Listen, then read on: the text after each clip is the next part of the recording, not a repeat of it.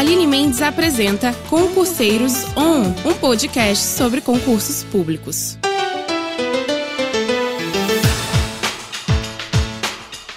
Fala galerinha, voltamos com mais um Concurseiros On e desta vez aquela dúvida que sempre bate: carreira pública ou carreira privada? Voltamos a conversar com o professor Caio Duarte e ele vai nos explicar um pouquinho a diferença entre carreira pública, carreira privada e quais são os métodos de estudo. Professor, qual é a diferença entre carreira pública e privada?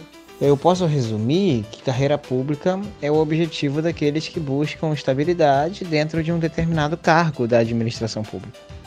A carreira privada está mais voltada para aqueles que querem ser empreendedores ou prestadores de serviço, que podem alcançar bons ganhos, mas sem a mesma estabilidade. Ambos os caminhos nos permitem construir histórias vencedoras, de formas diferentes. O método de estudo é o mesmo? Definitivamente não. A carreira pública exige um estudo voltado para ter um bom rendimento em concurso público. A carreira privada depende do seu objetivo, mas via de regra exigirá estudos a respeito de empreendedorismo, marketing, administração e todos mais que forem importantes para gerir um possível negócio. Como saber qual carreira seguir? Eu sempre digo aos meus alunos: olhem para frente, olhem daqui a alguns anos e pensem em onde querem se ver. Quer se ver em um gabinete sendo juiz, promotor, delegado, né, estável? Invista em concurso público, invista em carreira pública. Se vê dono do próprio negócio, center-chefe, dono do próprio nariz? Invista na carreira privada. Quais profissões são as mais procuradas na carreira pública e quais as de carreira privada? Embora não tenham nomes tão populares, as profissões mais procuradas que eu vejo são as de técnico e analista do judiciário dos tribunais, por serem cargos que exigem nível médio ou bacharelado em alguma faculdade e por apresentarem uma carreira com bons benefícios. E lembrando que, dentre os juristas, os concursos mais visados são da magistratura, promotoria, procuradoria dos estados para delegados e por aí vai. Na carreira privada, realmente acredito que a maioria das pessoas que nela buscam sucesso possuem o sonho de serem grandes empreendedores. Mas não são todos.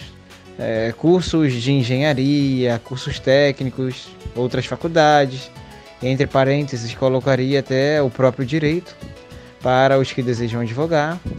Enfim, dentre outros, né, também são muito visados. Qual você aconselha para quem está iniciando agora? É difícil responder essa pergunta de uma forma generalizada, pois depende da realidade e da vontade de cada um.